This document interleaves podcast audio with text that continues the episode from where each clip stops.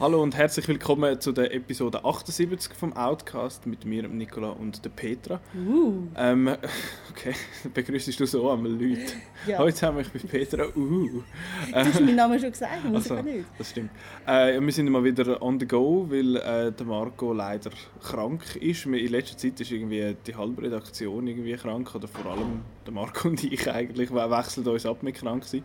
Ähm, aber äh, wir haben es letzte Woche schon angekündigt, über was dass wir diese Woche werden schwätzen. Und zwar kurz nennen wir es Art vs. Artist oder äh, und der Untertitel ist «Dürfen wir Sachen gut finden, die von scheiß Leuten sind?» Oder mehr oder weniger das. Ja, von Leuten, die scheiße sind. Genau, von Leuten, die scheiße sind.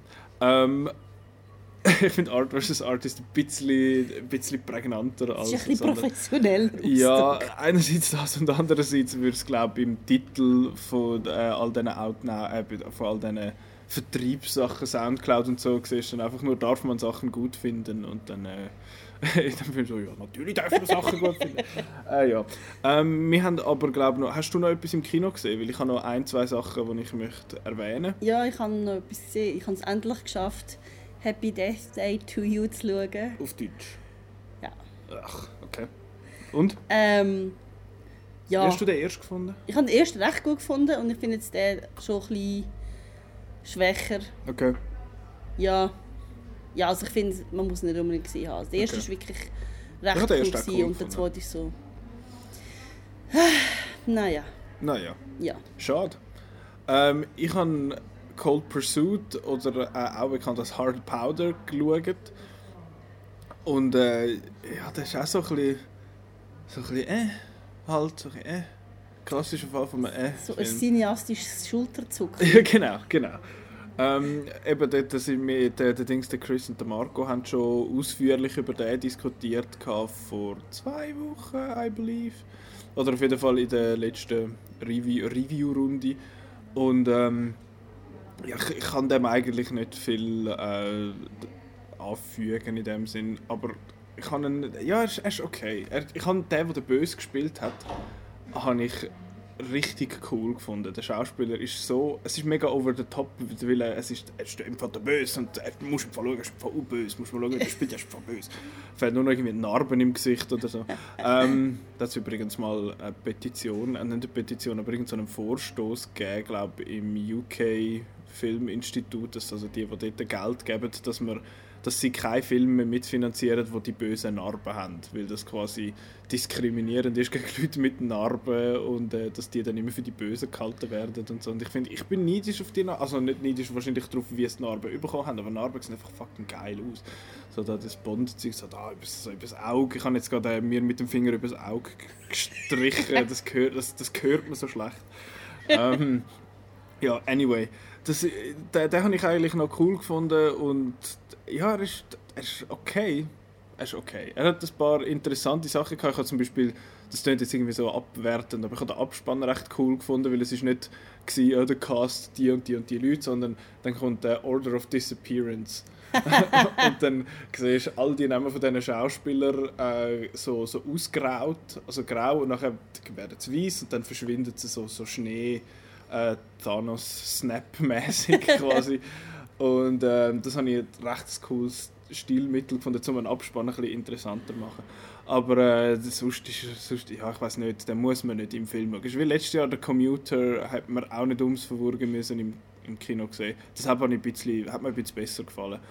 Aber ja, ist, ist, ist ganz in der Ordnung.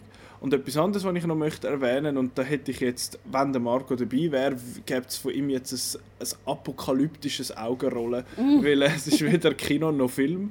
Ähm, ich, han, ich bin noch nicht ganz fertig, ich bin etwa in der Hälfte von Love, Death and Robots, wo äh, eine neue Netflix Animated Anthology Series ist. Hast du schon von der gehört? Nein. Es ist eine Ansammlung von Kurzgeschichten, die zwischen 6 und 20 Minuten gehen. Es sind, glaube ich, 18 oder 19 Folgen und es sind alles völlig verschiedene Animationsstile. Und was interessant ist, sind die Leute dahinter. Es ist einerseits David Fincher, der dort äh, mitgeschafft Okay. hat, wo man ja kennt. Und der andere ist der Tim Miller und der Tim Miller ist der Regisseur von Deadpool vom ersten. Und äh, die erste Folge ist ein bisschen irritierend. Sie heißt Sony's Edge oder so. Und es geht nicht um Sony, die, Firma Sony, sondern um eine Person, die Sony heißt. Und äh, die, die kann sich irgendwie in so eine in so ein Tier versetzen quasi. Und nachher gibt es so einen, so einen Cockfight quasi mit so riesen Monstern. Und es ist aufgebaut wie so eine Zwischensequenz aus einem Game, aber sehr gut gemachte Zwischensequenz. Und das macht von dem her Sinn, also es sieht vieles aus wie aus einem Game, aber gut gemacht. Und das macht noch Sinn, weil der Tim Miller, bevor er da grosse Regie gemacht hat bei Deadpool, hat er ja äh, im VFX-Department geschafft und unter anderem bei Blur. Und Blur hat Zwischensequenzen für Games gemacht. unter anderem für Halo 2 Anniversary. Ich weiß jetzt nicht, wem das etwas sagt. Dir wahrscheinlich eher weniger, Petra. Nein, ich bei Blur denke ich einfach nur an Musik. Ja, das ist auch okay. Aber die Firma hat Blur oder heißt immer noch so. Ich weiß nicht, ob die das noch machen. Aber der hat auf jeden Fall dort geschafft. Und von dem her macht die ähm, macht das, macht das schon Sinn. Aber dann hat es auch noch die, die die aufgebaut sind. Also es hat nochmal so eine Folge sicher, wo, wo so quasi CGI ist, das ist alles Personen auch, teilweise sehr stilisierte Leute, teilweise sehr auf realistisch gemacht, teilweise hat es hat eins, wo ist wie so ein wie so ein Cartoon halt irgendwie aus den 80er oder so vom Stil her mit so einem Dracula und so. Also es ist es ist recht skurril und auch recht unterschiedlich in der Qualität. Einerseits finde ich den Animations, den Animationsstil, ich finde es cool, dass es so viele verschiedene hat mhm. und es hat ein paar sehr, sehr coole Sachen. Mir gefällt es alles in allem gut. Ähm, die Geschichten sind teilweise so ein bisschen, hey, wir wollen im Fall mega edgy sein und so, und bla, schau mal, wir haben jetzt im Fall sechs Szenen und so und da wird einem der Nägel abeinander geschnitten und so. Also es ist es ist teilweise so ein bisschen, so ein bisschen krankhaft versucht, der edgy zu sein, aber teilweise sind es einfach coole Kurzgeschichten mit einem, mit einem witzigen Twist gegen den Schluss. Und äh, finde ich, kann man sehr gut schauen. Ich schaue das wahrscheinlich noch fertig, weil das ist, ja, es ist, das kann man immer mal wieder so eine kleine Episode schauen. Und die heißt äh, eben Love, Love, Death and Robots heißt das, das Ding. Die Trailer bisher sind recht absurd gewesen. Okay. Und das ist seit dem letzten Freitag äh, auf Netflix zu schauen. Ähm, haben wir sonst noch etwas? Ich glaube nicht, oder? Nicht, dass es mir einfallen würde. Gut, dann gehen wir weiter. äh, und zwar können wir jetzt so einen halben flüssigen Übergang machen, weil du schon noch etwas anderes geschaut in ja. Vorbereitung für das Thema. Und zwar haben wir das letzte Woche schon erwähnt, dass wir ähm, über das Ganze schwätzen, unter anderem wegen der äh, Documentary namens Leaving Neverland, wo am Sundance gelaufen ist und dann als Zweiteilerin ähm, Anfang März, glaube auf HBO ausgestrahlt worden ist und äh, jetzt im Moment noch so nicht, nicht wirklich auf, auf legalen Weg zu sehen ist bei uns. Du hast ja. es trotzdem gesehen. Ja. Und äh, du hast gesagt, Anfang April kommt Am 6. April kommt es auf Pro7. Genau, das ist, äh, wird gerade alles aneinander ausgestrahlt, nehme ich an, nicht ähm, in zwei Teilen, also, 6. und 7. oder so. Ich habe nicht gelesen, dass es in okay. zwei Teilen kommt, weil dann würde es wahrscheinlich heißen in zwei Tagen. Ja, nehme ich Aber also, kann natürlich sein, dass das noch ändert. Aber eben, es kommt auf, im deutschsprachigen Bereich ja. kommt es jetzt raus und ja, es wird dann auch noch eine Kritik dazugeben. Yeah. Ähm, ähm, zwei Teile, sagen wir, weil es sind zweimal zwei Stunden. Das sind ja. eigentlich zwei Feature-Films in dem Sinn. Und ich habe nur ein bisschen nachgelesen über die Doku, weil äh, eben ich bin nicht sicher gewesen, wie man an das Ding kommt. Und ähm, ich habe noch gelesen, eben, dass, es, dass der, der Regisseur, der, der was ist auch ein Regisseur, ja. Dan Reed heißt er. Dan Reed, kann sein, ich wüsste es auch nicht mehr. Aber äh, der hat gesagt, äh, er hat so viel Zeit gebraucht, um quasi das Ganze zu beleuchten und so. Und mich nimmt es jetzt auch Wunder, ich habe gelesen nur darüber, dass er es versucht hat, so neutral wie möglich eigentlich abzubilden das Ganze, ja. was passiert ist und dass er eigentlich wie nicht eine wertende Haltung einnimmt. Ist das, ist das ja. der Fall? Also ich kann vielleicht Sag zuerst mal schnell, um was, also, es, um was geht es geht überhaupt? um auf den zwei Fällen.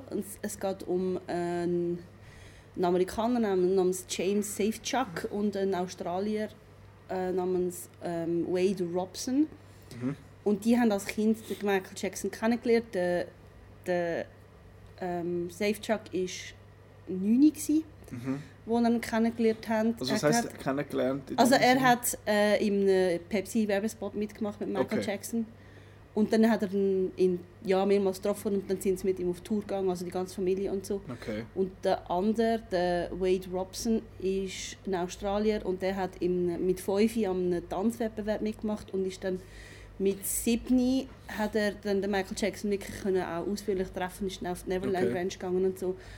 Und die erzählen ihre Geschichte und es ist zweiteilig, weil der erste Teil geht eigentlich darum, wie, wie da die Freundschaft entstanden ist zu Michael Jackson und wie da der Missbrauch ähm, passiert ist und es wird recht, recht krass beschrieben, Mhm. was passiert ist. Und der zweite Teil von der Doku ist dann geht um, um die spätere Zeit, also es geht darum um die Prozess, wo der Michael Jackson mhm. hat, wo andere ähm, Opfer vorgeworfen hat, dass er sie missbraucht hat. Also die zwei haben das nicht gemacht, so, Mhm. äh, später dann schon, aber solange Michael Jackson gelebt hat, haben sie es nicht gemacht. Und es geht auch darum, wie sie dann halt erwachsen worden sind und dann auch erst als Erwachsene wirklich gemerkt haben, hey, das, was bei uns passiert ist, das ist Missbrauch gewesen. Und was spannend ist an der, Dis äh, an der Dokumentation ist, dass also der Filmemacher tritt selber nicht auf. Also man hört Mhm. ganz selten hört man mal eine Frage aus dem Off. Aber es ist wirklich nur, es geht darum, dass die zwei ja, soll man sagen, Opfer, auf Englisch sagt man Survivors, weil, Ja. weil man eben nicht die Opferrolle will betonen, aber Mhm. die zwei Betroffenen ähm, erzählen sehr viel, was sie erlebt haben, wie das war und man sieht auch von beiden die Mütter Mhm. und vom, vom Wade auch die Schwester und Großmutter und man sieht halt auch ganz, also das ist ja so ein bisschen, was man dem Film ein bisschen vorwerfen kann, er geht sehr lang und vor allem im ersten Teil sieht man sehr viele Häuser, also von oben, so Drohnenaufnahmen und halt Fotos, es ist vor allem, es geht darum, dass die erzählen und es ist so, visuell ist es so, ein bisschen unterfordernd. Okay. Ähm, Wäre mehr ein Podcast eigentlich. Ja, aber es, ist, es wird wirklich sehr viel erzählt, wie das gegangen ist und was eben was der Film auch so ein bisschen ausmacht, ist, dass es geht eigentlich nicht darum, dass man Michael Jackson als Monster darstellt, sondern Mhm. es geht darum, was so etwas mit den Leuten macht und vor allem es wird auch recht schnell klar, das ist, das ist so, ein, so ein typisches Grooming ich weiß gar nicht, wie man das auf, auf Deutsch sagt, Mhm. das ist, wenn man wenn ein einer, der tut Kind zum Beispiel missbrauchen, dass der, also es geht nicht einfach darum, dass es der Akt sozusagen passiert, sondern es geht darum, die ganze Vorbereitung vorher und nachher. Also Michael Jackson hat offenbar ähm, die ganze Familie da wie eingespannt und, und er hat dann, also hat bei beiden amis auch bei ihnen gewohnt halb, also er ist bei ihnen Okay. übernachtet und hat mit der ganzen Familie telefoniert und ganz viel Fax geschickt und immer so, so die Beziehung zwischen ihm und diesen Kind so betont, du bist mein bester Freund irgendwie, wir gehören zusammen, ich liebe dich.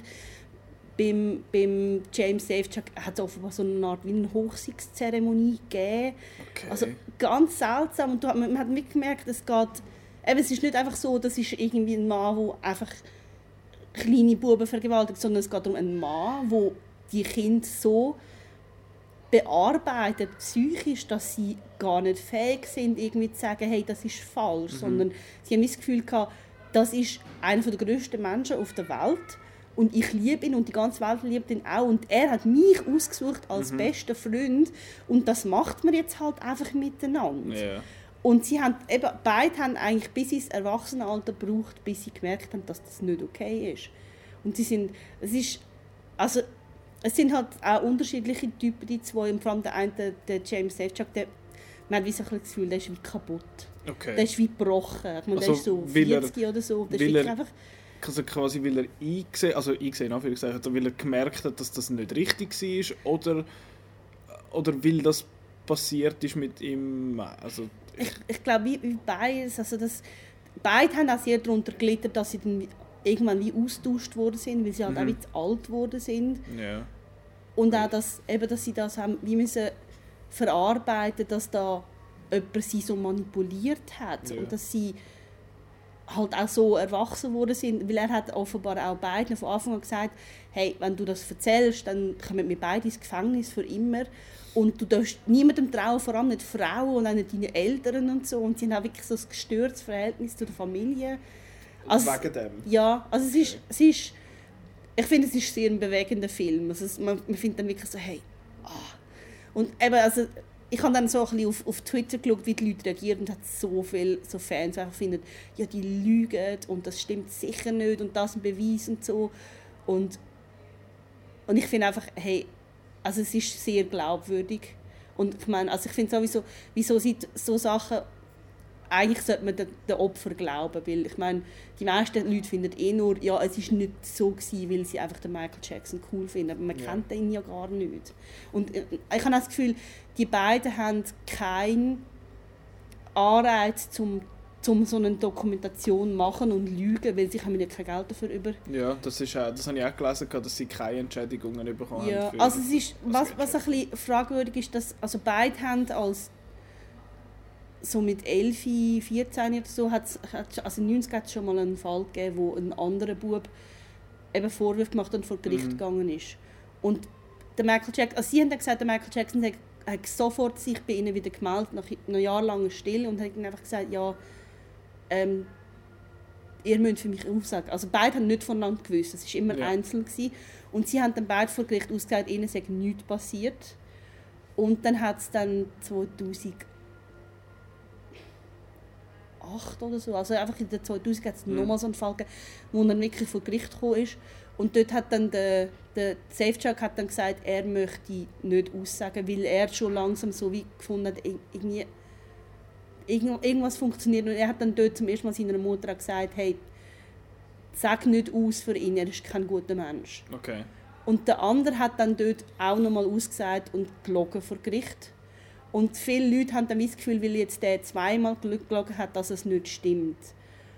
Und er hat dann auch, ich glaube 2014, also der, der Wade Robson hat dann den Michael Jackson Estate verklagt wegen dem und es ist dann abgelehnt worden, sie, also das Gericht hat gefunden, dass die Estate, also die, wo sie das Vermögen verwaltet, dass die nichts dafür können und man kann die nicht verklagen. Also sie okay. haben wie, sie haben es gerichtlich ausgereizt, man kann nichts überkommen und es geht, ich glaube, also man, ich finde, man merkt beim Film schon, es geht fest darum, dass sie einfach wollen, ihre Geschichte erzählen und sagen, hey, wir haben, wir, wir haben die Wahrheit gesagt, es ist mhm. wirklich passiert.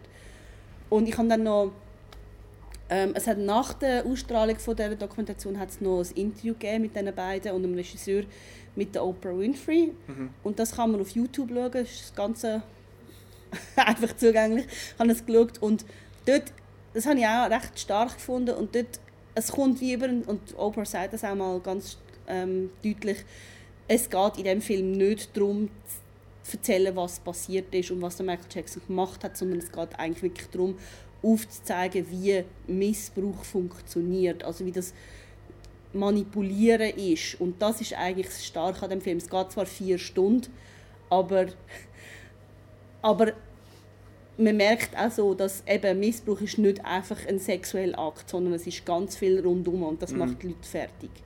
Und der Missbrauch selber ist dann ein Teil davon, aber das rundum ist eigentlich viel schlimmer und das ist das, was jahrelang anhebt.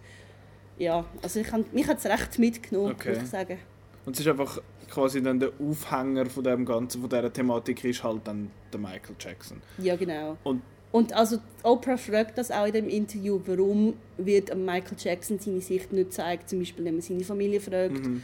Und dann hat der Regisseur klar gesagt, es ist nicht die Geschichte von Michael Jackson, es ist die Geschichte von diesen zwei Männern. Ja. Und dass, dass er wie gefunden hat, es ist nicht seine Sache, beide Seiten zu zeigen, sondern wirklich die Seite, die man bis jetzt einfach nicht gehört hat. Mhm. Weil der Michael Jackson hat immer können Leute wie so positionieren, wo einfach gesagt haben, er sei unschuldig und, und er ist halt durch seine Berühmtheit und eben seine Position als der Superstar, den es heute gar nicht mehr gibt, mhm. hat er einfach sich so können ausdrücken, dass er immer so als unschuldig gelten hat und jetzt ist halt wirklich mal die andere Seite dran. Ich, aber ich habe irgendwie das Gefühl, ich weiß nicht, das ist ja jetzt folgend auf das haben ja auch gewisse äh, Radiostationen gefunden, wir spielen keine Musik mehr von Michael Jackson und gewisse Leute, ich weiß nicht, ob es über noch von irgendwelchen Streaming-Services das weggekickt worden ist, quasi eben als, als Folge auf das. Und einerseits, das soll dann nachher so ein bisschen überleiten in die größere Diskussion, die wir haben, äh, und andererseits äh, ist das so ein bisschen, ähm, was soll ich jetzt sagen, jetzt habe ich den Vater verloren mit dem Satz. Ja, ich glaube, es geht wirklich darum, wie geht man um mit mit Medienprodukten von Leuten, die so Sachen machen. Also wenn, wenn herauskommt, dass ein Kevin Spacey offenbar mhm. jahrelang junge Männer belästigt hat oder dass ein Bill Cosby junge Frauen missbraucht hat und so, was macht man dann? Und ich glaube, bei Michael Jackson ist es halt auch noch kompliziert, weil er nicht mehr lebt. Äh, genau, aber was ich noch will sagen genau, ist, ich habe, für mich ist das wie nicht als Schock gekommen, dass er das offenbar gemacht ja. hat.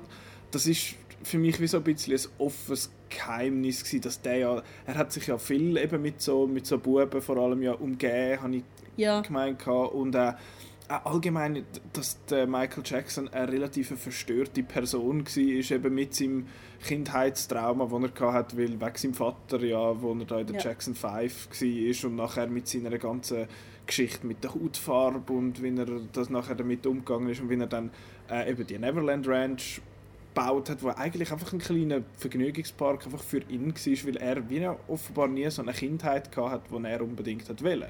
Yeah. Und dass er das wie so ein bisschen hat wollen, ähm, wieder quasi neu erleben und ja, Neverland Ranch kann man übrigens kaufen, wenn man 30 Millionen zur Verfügung hat. Nur noch 30 Millionen, ist ja, ursprünglich also mal auf 100. Ich glaube, jetzt will es niemand mehr.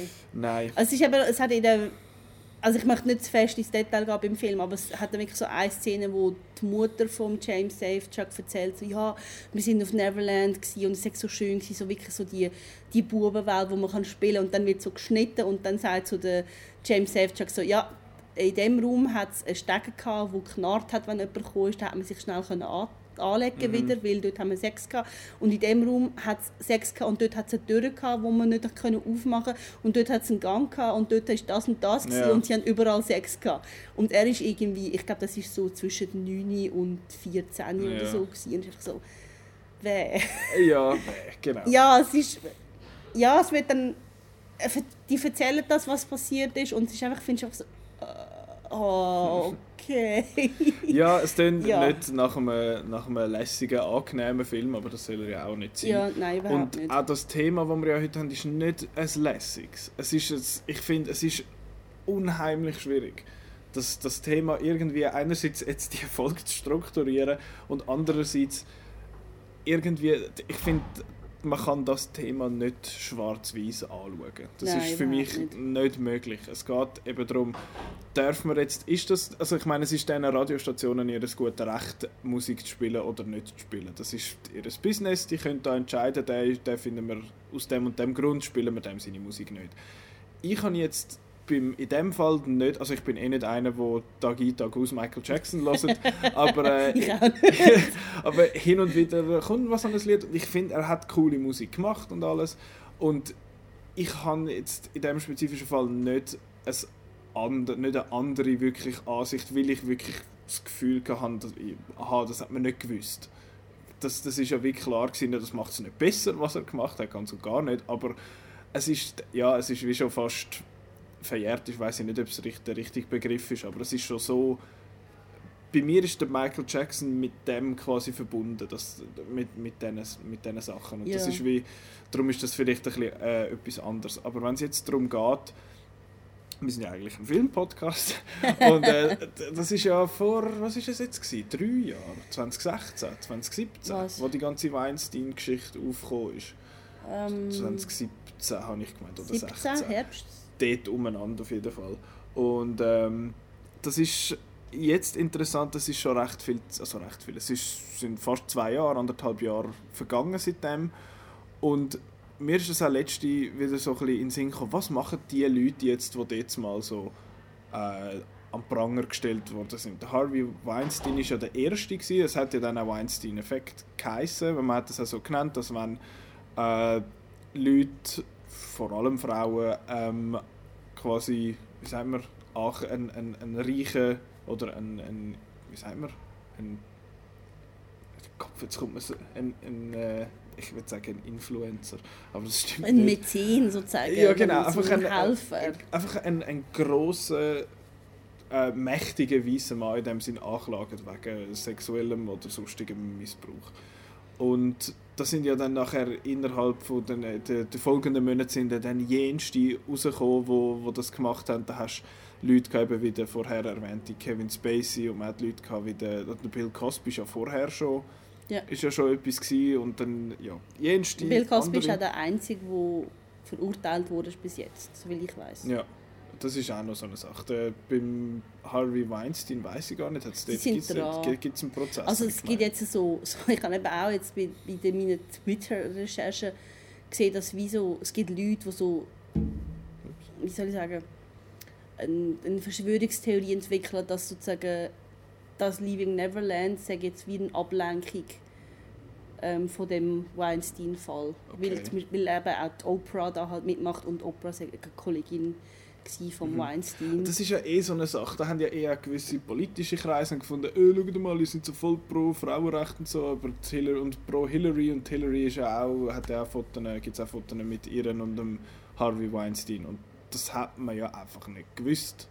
Offenbar, Ja, dass also- der das gemacht hat. Also ich habe es eigentlich schon ein bisschen gewusst. Also es ist, man hat gewusst, also man hat es nicht so, nicht so Details gewusst, und dass es so schlimm ist, aber man hat schon gewusst, dass der Harvey Weinstein so einer war, wo wirklich halt die Leute halt zu dem gepusht hat, was er hat wollte. Also Mhm. eben auch Film versenken, wenn die Leute nicht seinen Schnitt ähm, Ja. ins Kino gebracht haben und eben, dass er Frauen halt gefördert hat oder auch nicht. Aber man hat nicht gewusst, dass es so schlimm ist. Aber es ist schon so, eben so ein bisschen wie ein Michael Jackson, man hat, man hat so ein bisschen schon gewusst, Okay. was da los ist. Hat man das gewusst, wenn man so ein bisschen im Filmuniversum so ein bisschen unterwegs ist, oder hat man das gewusst? Ich glaube nicht. Ich meine, Harvey Also ich glaub, Weinstein so- hat man glaube auch nicht kennt vorher wirklich.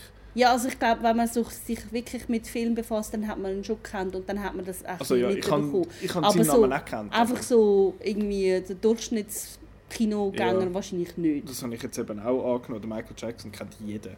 Und Ja. da ist dann eben die ganze, ein ganzer Fluss rausgekommen. Und dann ist, ja, ich, ich weiß jetzt gar nicht, wo man, wo man da soll anfangen, weil es ist so ein, eben, es ist so ein äh, riesen Thema. Ähm, Ich glaube, die Frage ist auch wirklich, wie wichtig ist der Mensch, der Kunst macht, für das Kunstwerk selber. Mhm. Also ist es wichtig, dass mir der Kevin Spacey sympathisch ist oder nicht?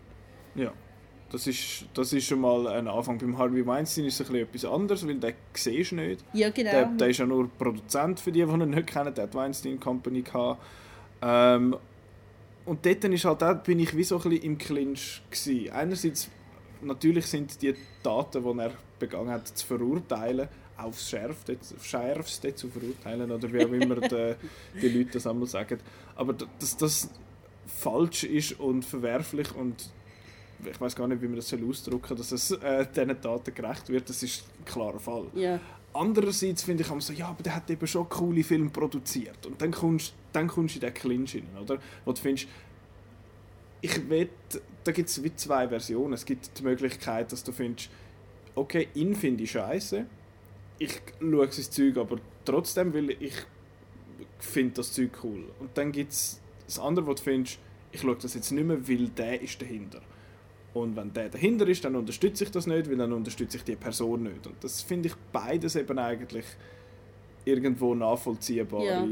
ähm, Sachen zu machen. Es gibt dann aber auch noch die, die finden, ich glaube nicht, dass der das gemacht hat, weil ich seine Sachen cool finde. Das ist eben ja, das mit dem das ist, das, Michael Jackson. Das okay. ist, das ist, das fällt mir aber, da, ich meine, bei mir ist jetzt noch niemand, äh, ist noch niemand irgendwie aufgefallen, wo ich finde, ah, ich hange so an dieser Person Ja, oder ich, mir auch nicht. oder das ist so ein Idol von mir und darum wollte ich das gar nicht wahrhaben. Ich denke dann aber schon, ich muss sagen, das ist wahrscheinlich egoistisch, aber wenn jetzt das rauskommt, was rauskommt ist beim Kevin Spacey, finde ich, oder wenn, wenn, wenn quasi so, ähm, wie sagen wir, irgendwelche Sachen rauskommen, was vermutet wird, dann findest du, das ist gerade mein Telefon am Boden gefallen, ähm, wenn quasi rauskommt, ah, der wird verdächtigt und ich finde, ah nein, dann darf ich dem sein Zeug nicht mehr gut finden. Oder Ja. dann, das, ich denke in erster Linie an mich und mein Entertainment und nicht an die Opfer.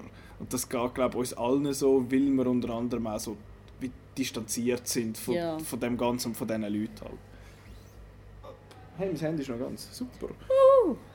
Ähm, ja. Ich glaube, man, man, hat auch, auch ein bisschen so... Man ist auch, auch ein bisschen, so ein bisschen zynisch und hat wie das Gefühl, so, ja, der behauptet das jetzt einfach.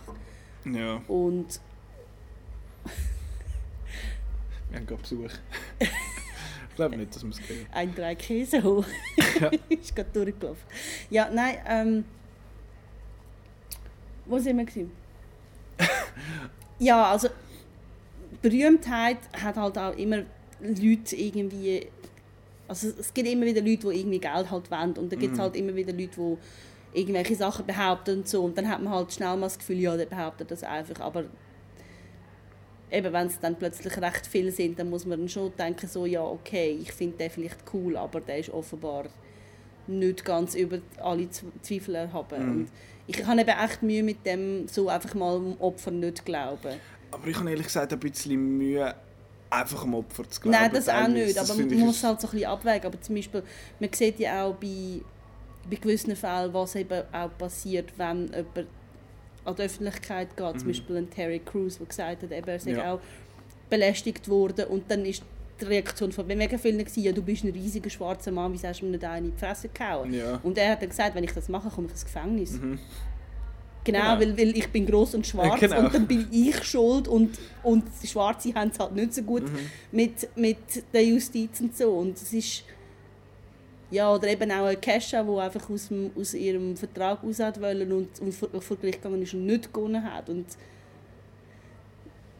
ich habe eben wirklich das Gefühl, dass so an die Öffentlichkeit zu gehen und über Missbrauch reden ist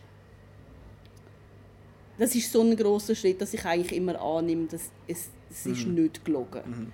Weil, und eben, es ist immer eine riesige Dunkelziffer und so. Und, und ich glaube wirklich so der Schritt, der Schritt von, von ich sage es vielleicht irgendwie jemandem in Ja. meinem Umkreis und ich gehe an, an die Presse und sage, hey, mir ist das passiert, was super persönlich ist und eigentlich niemand will irgendjemandem erzählen, dann, also tendenziell finde ich dann, hey, ich glaube das. Mhm. Das kann ich absolut nachvollziehen. Es ist ja auch so, wenn du mit so etwas an die Öffentlichkeit gehst, dann kommen plötzlich alle anderen Pressesachen und Presseleute und wollen mit dir über das schwätzen und du musst nonstop über etwas Traumatisches äh, für dich schwätzen. Genau, und alles, was du jemals gemacht hast, kommt an die Öffentlichkeit. Genau, Wenn und du irgendwann mal irgendwie, ich weiß nicht, irgendwie die Steuern nicht gezahlt hast Ja. oder so, oder, dann das kommt alles vor. Mhm. Und, Und das willst du alles ja einmal auch nicht und darum überlegt man sich dann zweimal. Das ist. Sorry. Das ist. Blätterli Wasser. Äh, das ist wie wenn man. Ähm, ich meine, wenn man jetzt irgendwie mentale Probleme hat, wenn man eine Depression hat oder so, das ist nicht etwas, wo du einfach mal so über. Ich meine, da gibt es ja viele Leute, die nicht einmal mit ihren nächsten Leuten über das schwätzen.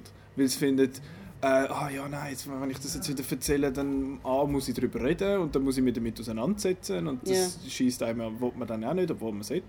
Und andererseits ist dann so, ja, wenn ich jetzt da, da, da mit den anderen darüber schwätze, dann ziehe ich da die anderen mit ab und dann ist das alles irgendwie nicht so gut. Und das ist nur Leute, die dir wichtig sind, die dir etwas bedeuten, die dir näher stehen. Ja. Stell dir mal vor, du erzählst das der ganzen Welt. ja. Das, und das nicht einfach anonym hinter einem Twitter-Avatar. Dann kann man es machen. Dann, das ist nochmal ein bisschen etwas anderes. Das getraut sich dann viele Leute, das irgendwie so rauszublasen, irgendwie einfach versteckt, ja. ohne dass man quasi weiß, wer man ist. Und eben, dort verstehe ich das, kann ich das absolut nachvollziehen. Aber jetzt habe ich letztens irgendetwas gelesen über die ganze Johnny Depp Amber Heard Geschichte. Dort ist ja er das ist gross, kompliziert. hä? dort ist ja er gross äh, angeprangert worden von ah, er hat Amber Heard geschlagen und bla und der Wife Beater und so. Und äh, alle Leute haben sich so ein bisschen gefragt, also alle, viele Leute haben sich so ein bisschen gefragt, als er das ZFF gekommen ist, so, okay, der, wieso, der ist jetzt doch so negativ in der Schlagzeile gewesen. Und jetzt habe ich etwas aber gelesen, dass Amber Heard ihn irgendwie äh, erpresst hat mit irgendwelchen Sachen und so, also dass dort allgemein ich glaube, bei beiden Seiten nicht wirklich super sind und dass dort halt einfach mal jemand an, an äh, einfach quasi der schwarze Mann böse gesagt ist, einfach der, du bist, du bist der Böse in dieser Geschichte. Weil Ja. in, und in diesen Sachen ist es so, dass in der Regel einfach der Mann der Böse ist. Ja. Das ist so, das ist wieder der... der Allerdings ist er, hat er eine Geschichte von Leuten zusammenschlagen. Das glaube ich absolut. Über Jahre das, lang. Das glaube ich absolut. Es ist einfach, das ist auch wieder so, so etwas, wo man wieder findet, ja, Mann und Frau sind gleich und so, aber es gibt einfach Situationen, wo das nicht der Fall ist. Ja. Wenn es darum geht, ähm, dass irgend jetzt angenommen, eine Mitarbeiterin von mir zum Beispiel, wenn sie so, äh, angenommen, ich würde in einer grossen Firma arbeiten und man hätte dort das HR, äh, dass die zum HR geht und sagt, der hat äh, mir das Viertel gelangt oder so, dann äh, wird das eher geglaubt. Wenn, sie, da, wenn ich gehe und sage, hey, die hat mir das Viertel gelangt, dann heisst es, hey, ja, bist doch froh und so. Das ist, das ist dann so ein bisschen die, ähm, wieder die Problematik. Und das Ja. ist etwas, wo man glaube, äh, äh, wo einerseits zu gross ist, um mit dem Podcast zu diskutieren, und andererseits etwas ist, wo wir als, als Gesell- Gesellschaft irgendwie müssen können drüber sprechen. Es ist das Gleiche, wie wenn ein Mann sagt, hey, ich habe mit sieben Frauen geschlafen letzte Nacht und dann findet, äh, findet er, oh, geil, sicher, wenn eine Frau das sagt, so, oh, du Schlampe. Das, Ja. das, das sind so die, die Unterschiede. Aber das ist eigentlich gar nicht mehr am Thema. Ähm, aber eben, das, das ist das, was ich meine. Es ist, es ist so kompliziert, zum, zum darüber zu schwätzen. Jetzt, wie gehen, vielleicht müssen wir es ein bisschen persönlicher abbrechen, wie gehen du und ich mit Mhm. diesen Leuten um? Also ich glaube, es, hat wirklich noch, es gibt einen Unterschied, ob die Person noch lebt oder nicht. Also Ja. ich meine, ich kenne das von der Literatur, ich habe Literatur studiert und es gibt einfach ganz viele Autoren quer durch die Literaturgeschichte, die halt irgendwie schlimme Sachen gemacht haben, Sex irgendwie Nazi-Vergangenheit Mhm. oder irgendwie, ich meine, der, der Mallory, wo eine, einer der wichtigsten Artus-Romane geschrieben hat, der hat sein Buch im Gefängnis geschrieben, weil er we- wegen Vergewaltigung im Gefängnis war. Mhm. Also, eben, das ist, das ist ein uralter Text, da hat man vielleicht auch nicht mehr so den Bezug dazu. Genau, man muss wieder Kontext haben. Genau, aber ich denke so, wenn... Ich glaube, es ist wirklich, wenn, wenn es auch darum geht, dass jetzt jemand noch, noch Geld verdient, Ja. zum Beispiel eben ein, ein, ein Kevin Spacey, dann habe ich auch so ein bisschen den Anspruch, dass ich dieser Person in Zukunft nicht will Geld geben Also Dann muss er weiterhin Nine Ja, oder- Lives 2 machen Ja. oder so. Oder eben, wenn, wenn jetzt der Michael Jackson noch würde leben würde, ich sicher nicht seine... Also ich würde sie ja sonst nicht kaufen. aber ich würde es sicher nicht machen. Also beim R. Kelly sieht man das auch. Ja. Der hat ja auch so einen Doku bekommen, Surviving äh, R. Kelly. Und das ist auch etwas, was man gewusst hat eigentlich. Mhm. Und jetzt wird seine Musik auch nicht mehr gespielt. Und das, das finde ich okay, wenn man dann wirklich findet, hey, nein, ich möchte dieser Person auch Hat kein der R. Geld mehr Kelly geben. mehr als ein Lied gemacht? Ich glaube, ich kenne Ich zwei. I. Believe, I Can Fly Genau, was ich und. Gotham City von, von Batman und Robin. Ach so, da, oh, okay, ja gut. Hey, ich finde Ähm, den Film voll nicht schlecht. schön. Ja, bisschen, unpopular opinion. ja, also, der, so eine, von Marco hättest du jetzt Unterstützung bekommen. Ja, Ähm, ja, es ist, ich finde es, es, es ist für mich so eine Case-by-Case ja Sache. das schon. Aber ich, ich finde, ich find, man hat, also es gibt den Spruch, put your money where your mouth is. Und Mhm. wenn, wenn ich finde, irgendwie, man soll das und das und das nicht machen und Leute respektieren, dann kann ich auch jemandem kein Geld mehr geben. Ja, dann finde ich einfach konsequent nicht. Aber es gibt dann auch so wie, wie so Abschwächungen. Zum Beispiel, ich finde Tom Cruise Mhm. ein, als Mensch sehr schwierig, wegen Scientology und so. ja, ja. Aber in seinen Filmen ist er am meisten noch okay. Also das finde Ja. ich jetzt nicht so schlimm. Das, mit dem kann ich jetzt leben. Und vor allem finde ich es problematisch halt, dass, wenn du das auf einen Schauspieler runterbrichst, wie der Tom Cruise, es schafft nicht nur der Tom Cruise Ja. an dem Film und es schaffen 3000 Leute an dem Film und nachher quasi all diesen Leuten wie äh, quasi die nicht zu unterstützen wegen dieser einen Person, die halt im Rampenlicht steht, finde ich eben auch nicht wirklich richtig. Das ist Ja. auch gewesen, wo die Leute gefunden haben, ah, wir müssen, was auch immer, Disney-Film, äh, den Pixar-Film XY boykottieren, wo das mit dem John Lasseter rausgekommen Ja. ist, wo ja auch nicht richtiges Zeug gemacht hat. Und dann hat es auch viele gefunden, die gefunden haben, Animation Designer und was weiß ich, Digital Artists Ja, und Storyboarders und Arbeiten. hunderte von Leuten, tausende von Leuten, die dort dran sind und einfach die dann zu bestrafen wegen der Daten von jemand anderem ist eben auch nicht richtig, meines Erachtens. Ja. Das finde ich ist eben auch mega schwierig. Es ist ein, ja, das ist dann so eine Sache, wo man sich wie äh, persönlich irgendwie muss, äh, muss abwägen. Was will ich jetzt die Person unterstützen, aber auch die 3000 anderen, die dort an dem Film geschafft haben, Ja. oder nichts von allem. Ich glaube, es kommt dann wirklich noch darauf an, wie, wie, wie wichtig die Person ist in so einem Projekt. Also Ja. irgendwie, wenn, wenn der Kevin Spacey irgendwie eine Mini-Rolle hat, dann... Also, sagen wir mal Baby Driver, Ja. dort hat er eine kleine Rolle. Genau. Das ist ein Unterschied, wenn es jetzt zum Beispiel der Edgar Wright wäre, wo der Regisseur ist. Ja. Das wäre dann was anderes, weil es ist ein ganz anderes Level. Das ist so. Und Baby Driver ist jetzt auch so eine. Das ist, es ist einer von meinen Lieblingsfilmen geworden, jetzt, äh, seit ich ihn hundertmal gesehen habe.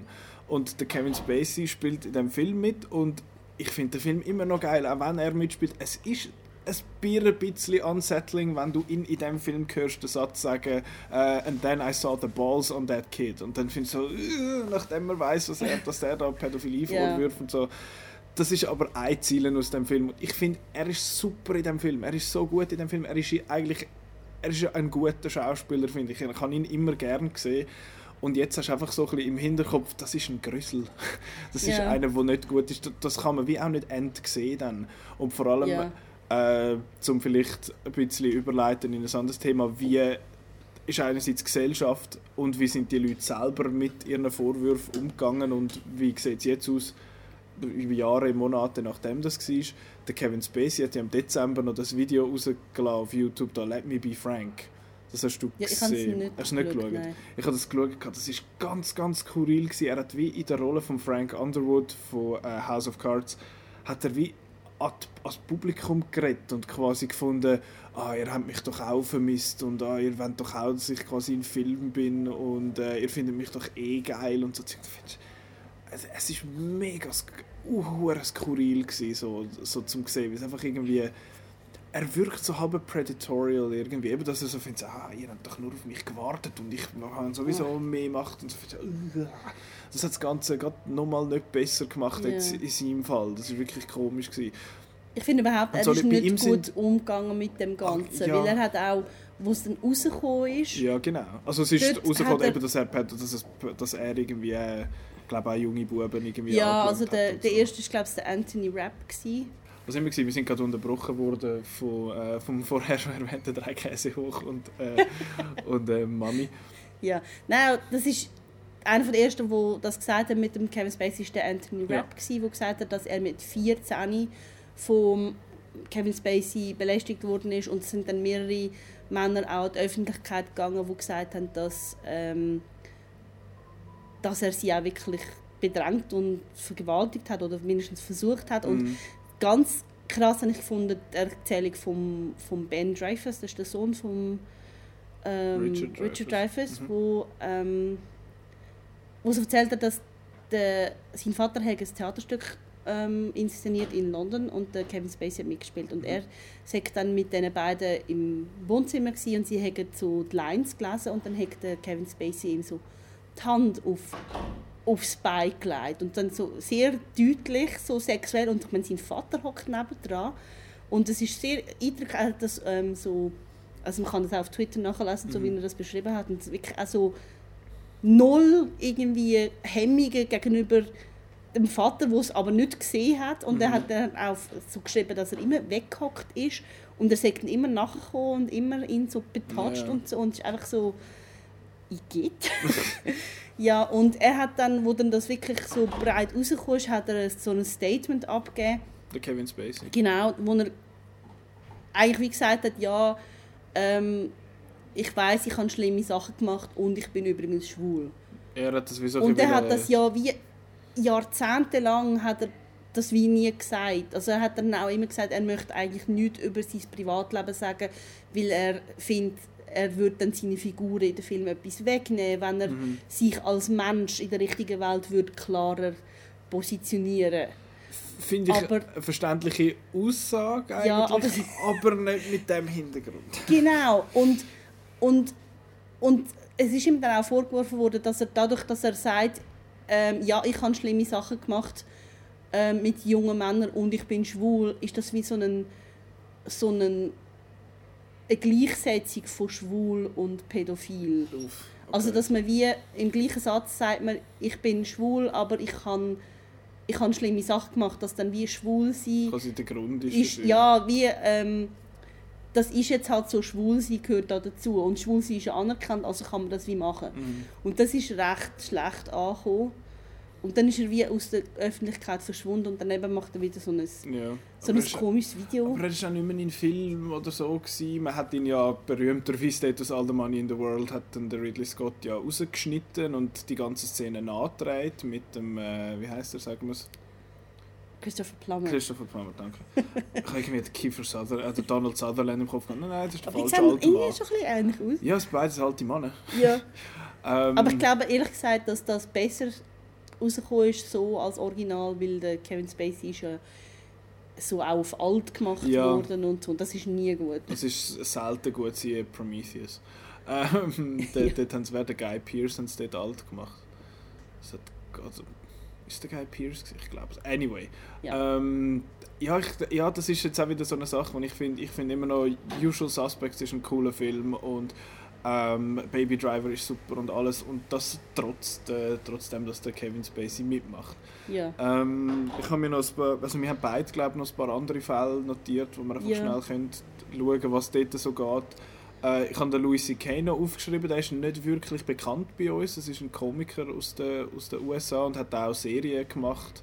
Ich weiß nicht mehr, wie die geheißen hat. Hat die einfach Louis geheißen? Ja, oder ich Louis oder so? Also ich kenne ihn eigentlich nicht, nicht so von Film und Serie. Ich glaube, er hat auch mit Animationsfilmen irgendwie Stimmen gegeben Ja. und so, und sonst kenne ich ihn eigentlich nicht. Okay, also er ist einfach sehr berühmt in den USA, also ein, ein also was ist der, irgendwie 50 oder so. Und dort ist auch, dort ist halt rausgekommen, dass er ähm, viele Frauen gefragt hat und halt dann einfach gemacht hat, dass er quasi vor ihnen darf sich einen abholen und äh, die Reaktionen sind unterschiedlich von diesen Frauen. Die eine äh, hat er zu sich ins, äh, ins ähm, Hotelzimmer eingeladen und dann hat er einfach angefangen und sie sind lachend rausgerannt. Und bei anderen hat er gefragt und hat es irgendwie nicht gemacht. Aber bei vielen hat er sich dann auch offenbar, oder bei gewissen hat er sich entschuldigt, bevor das Ganze rausgekommen ist. Und nachher ist es rausgekommen, dann ist er von der Bildfläche verschwunden und jetzt etwa ein Jahr später ist er wieder vorgekommen und schießt gegen die, die ihn beschuldigt haben und findet, das sagen sowieso alles, ähm, was weiß ich, SJW, Snowflakes und so und äh, man darf ja heute nichts mehr und bla bla bla. Dass er quasi auf die Schiene kommt, dass er jetzt eigentlich das Opfer ist. Und das finde ich sehr, sehr eine ungünstige Art, um, Ja, zum mit dem äh, umgehen. Es gibt, es, der Dings ist doch auch noch äh, gewesen, der Aziz Ansari, habe ich ja gemeint. ich habe das gelesen, was dort war, aber das ist, ich glaube, der ist einfach schlecht im Bett. ja, das ist... Das ist so ein ganz komischer Fall, der ist mit einer ausgegangen und dann hat er irgendwie, dann hat komische sexuelle Situation gegeben, aber ich glaube, es war wie ein Missverständnis zwischen was Miss- sie wollen. Ja, eben nicht irgendein Missbrauch in dem Sinne. Und dort dann ist es wie, das ist irgendwie dann fast schon skurril äh, abgelaufen, wo dann auch viele gefunden haben, so, ich glaube nicht, dass das Missbrauch ist. Der, ist glaube einfach nicht so gut, um das zu kommunizieren oder so.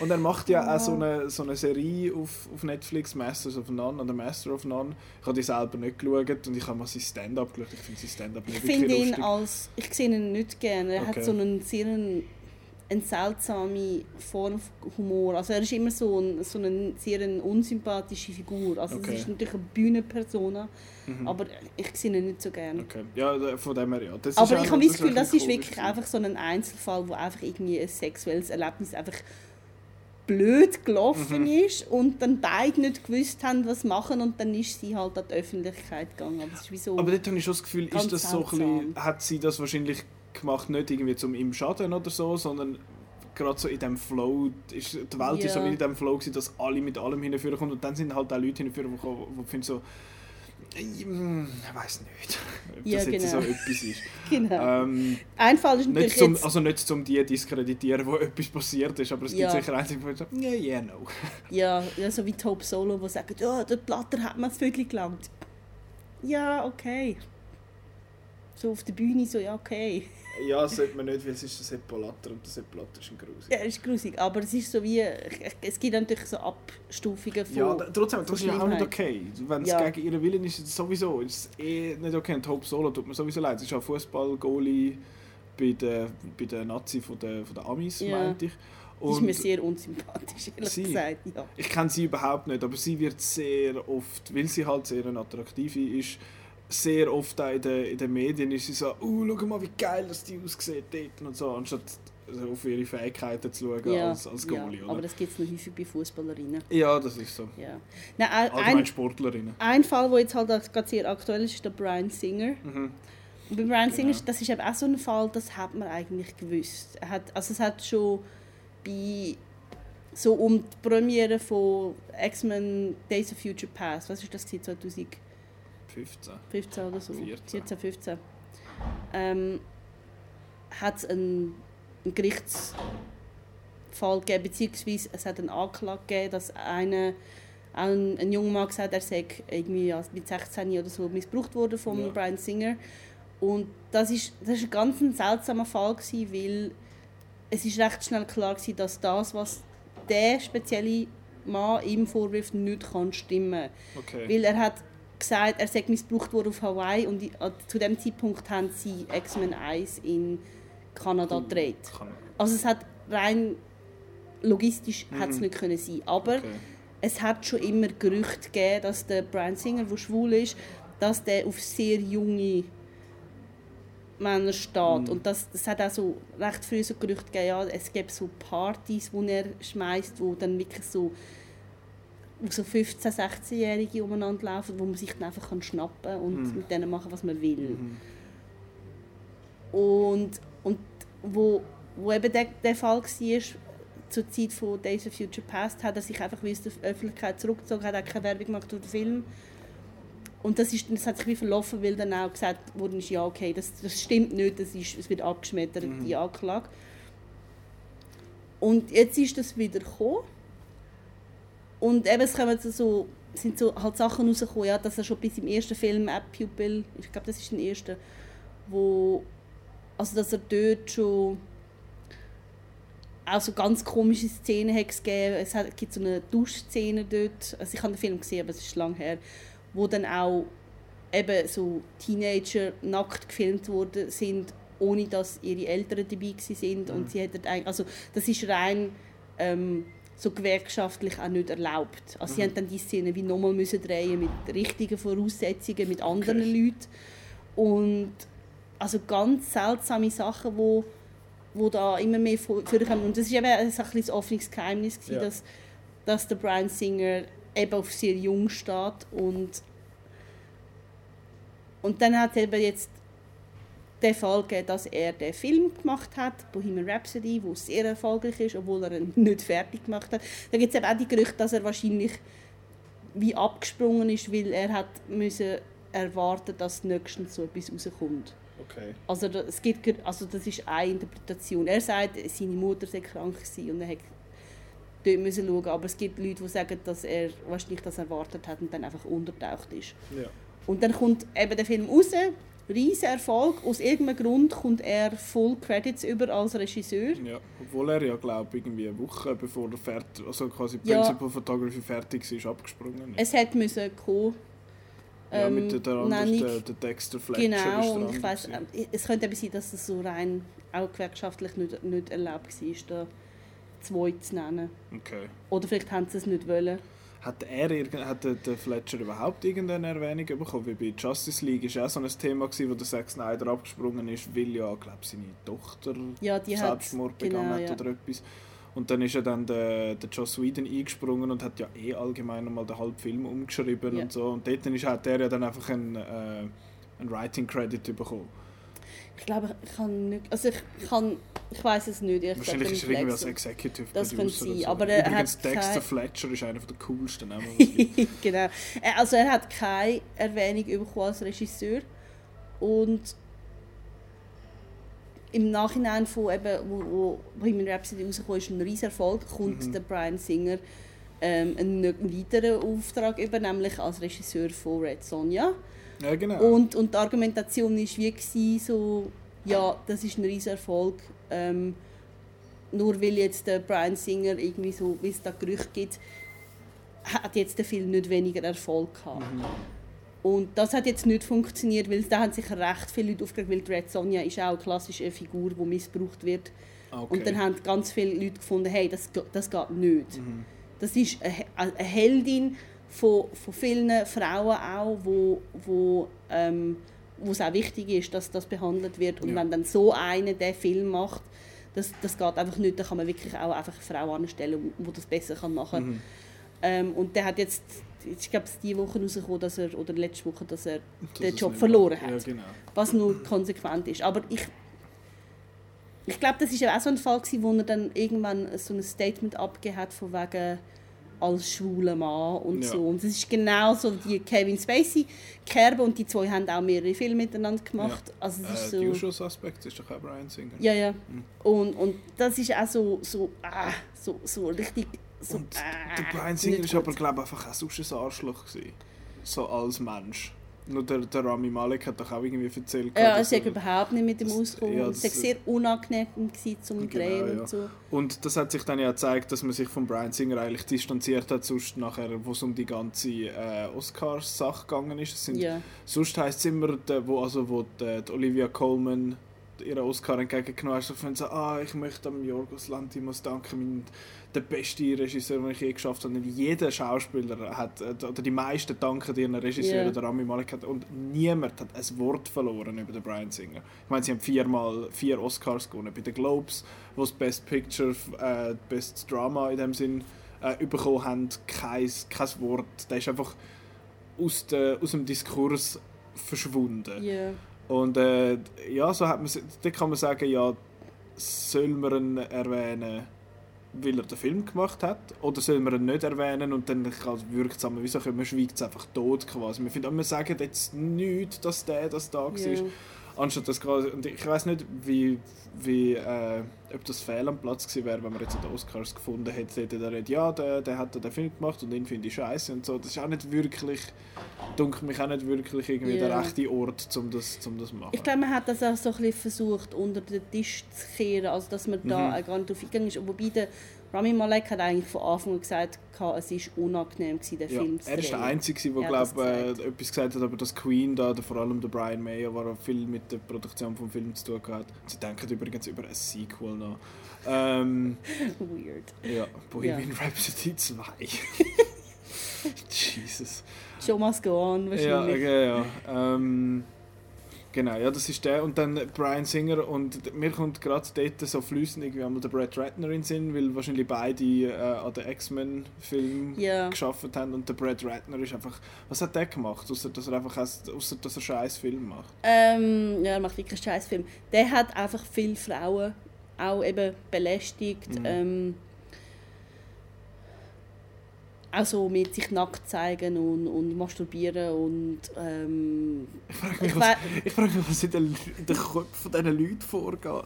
ja, und ich, ich weiß ehrlich gesagt nicht, ob er wirklich irgendwie Vergewaltigung oder so etwas gemacht hat, aber sicher klar so Frauen in eine Position bringen, wo, wo sie halt auch karrieremäßig Probleme überkommen, Ja. wenn sie dann Nein sagen und so. Und ich Das ist glaube, eigentlich ähnlich wie beim Harvey Weinstein. Ja. Ja. Der hat ja auch so eine Macht halt gehabt, dass sie gefunden haben, gut, ich lasse jetzt das mit mir machen, dafür komme ich nachher die Rollen über in dem Sinn. Genau, oder eben, ja, eben, es ist eben auch fies, das ist so Mhm. eine Situation, wo die Frau die Wahl hat, okay, ich mache das oder ich habe dann nachher keine Karriere mehr. Ja.